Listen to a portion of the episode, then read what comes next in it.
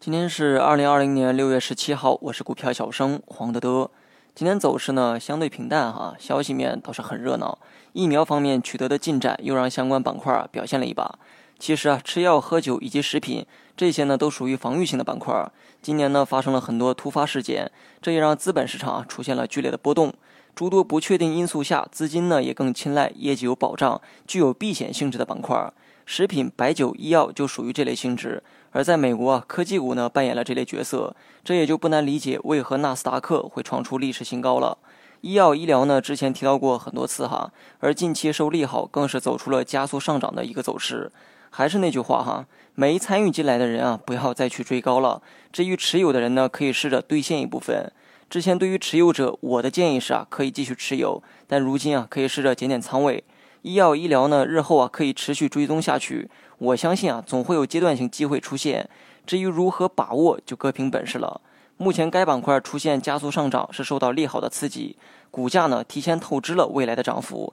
如果是靠基本面上涨的话，不会出现短期内大幅上涨的现象。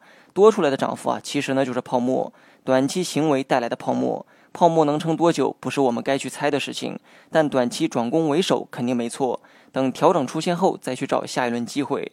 由于这两天啊，印度阿三呢不太老实，今天军工板块呢也是闻风而动。但军工目前没有持续上涨的理由，除非你希望该事件能持续发酵。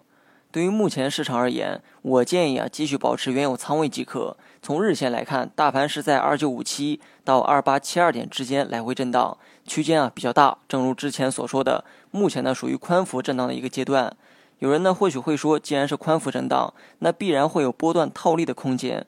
话虽然没错哈，但是目前大盘所处的位置是在二九三五点附近哈，大概呢就是震荡区间的中间地带。如此尴尬的位置，还怎么做波段呢？如果能击穿上方高点，或者是跌破三十线的话，倒是啊可以试一试。但目前的位置啊比较尴尬，持股不动即可。波动啊虽然是变大了哈，但目前市场趋势呢并没有被破坏，我觉得这就够了。首先啊，日线并没有破位，即便说日线会破位，但离周线破位还为时过早。所以目前的策略就是持股卧倒不动。好了，以上是全部内容，下期同一时间再见。